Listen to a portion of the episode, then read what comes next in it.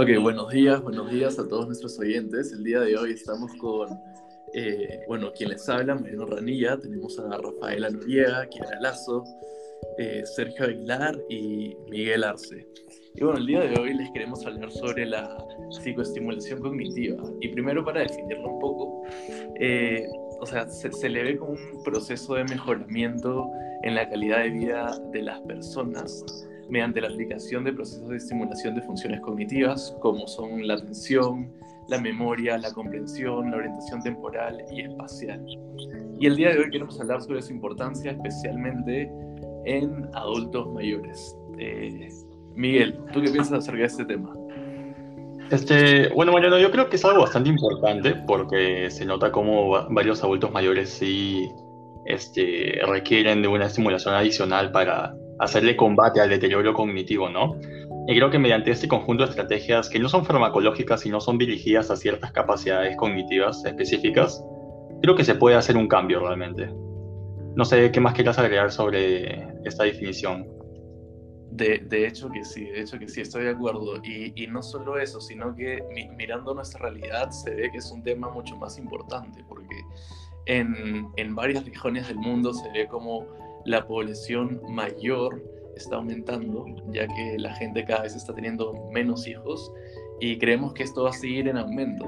Entonces, los recursos que dedican los gobiernos a, los adultos mayores y a preservar sus capacidades eh, cognitivas para que no sean más una carga para el gobierno, eh, es, es, algo muy, muy importante tomando en cuenta este aspecto también.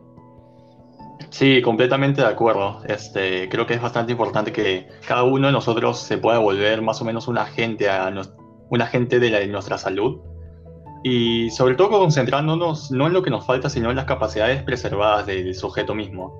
Uh, más o menos suponiendo que estas actividades van a ser un reto y por lo tanto la estimulación va a terminar siendo beneficiosa ¿no? para nuestro desarrollo, o al menos para evitar el deterioro. Así es, así es. Y más o menos para, para terminar con nuestro punto y ya darle paso a, a Rafaela para que también haga un aporte, eh, también algo, algo crucial que tenemos que tener en cuenta es que también hay que invertir en un cambio de actitudes de la población en general, porque hay esta idea de que, eh, como tú dices, ¿no? la, la medicación farmacológica es la principal y, ya está, ¿no? El, adulto mayor eventualmente y gradualmente va a perder sus capacidades y simplemente se, deje, se deja que eso corra su curso y, todos nos limpiamos las manos, ¿no? Pero esto involucra que, que, la gente y los mismos adultos mayores como que se hagan un cambio de chip y que ya no piensen que esto es algo que no se puede prevenir y que no se puede hacer nada al respecto.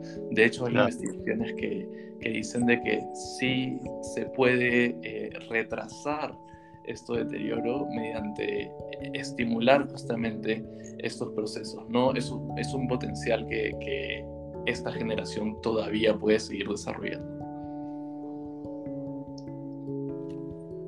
Ahora no sé si Rafaela, ¿tú nos quieres dar un aporte con este tema? Claro, sí. Justo quería vincular lo que habías mencionado con un artículo. En una investigación que se realizó en el año 2015, se mencionó que la psicoestimulación cognitiva es una herramienta terapéutica recomendable para que un adulto mayor pueda mantener su estado cognitivo, además de mejorar su calidad de vida y este, también mantener su, vida con cosas que hacer, ¿no? con actividades, fomentando la, la autonomía del adulto mayor.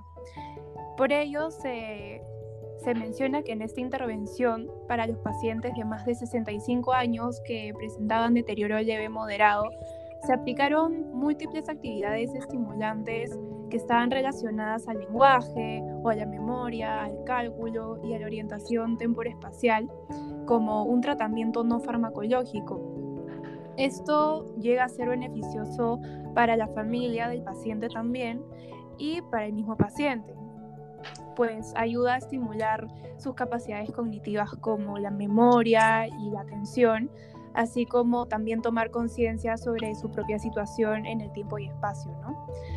Ahora creo que mis compañeros Sergio y Kiara iban a mencionar algunos ejercicios que podrían complementar esto que se menciona en investigación.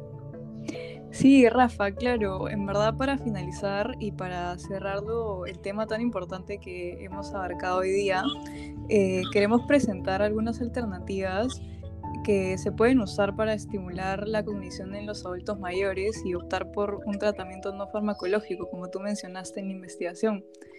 Eh, como primer ejercicio, eh, se va a pedir al adulto mayor que tal vez pueda conseguir un periódico o alguna revista en su casa y se le va a indicar que sostenga un lápiz o lapicero para que trabaje con él a continuación.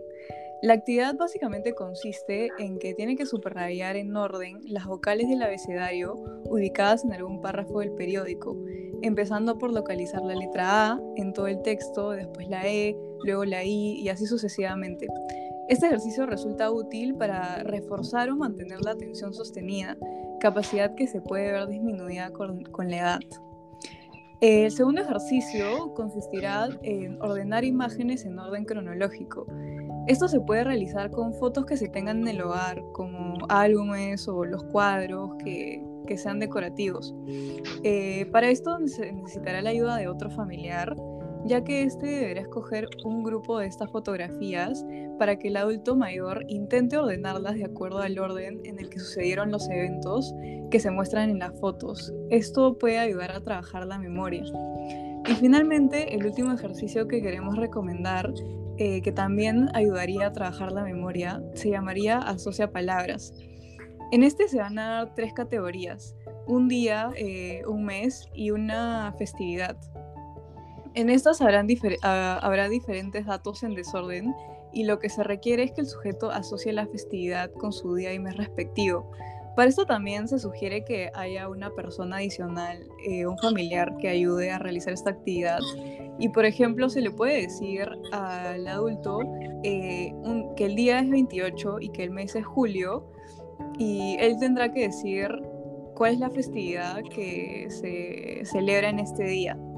Esos serían los ejercicios que queremos proponer el día de hoy para, para estimular cognitivamente a nuestros adultos mayores y atacar esta problemática que es tan importante.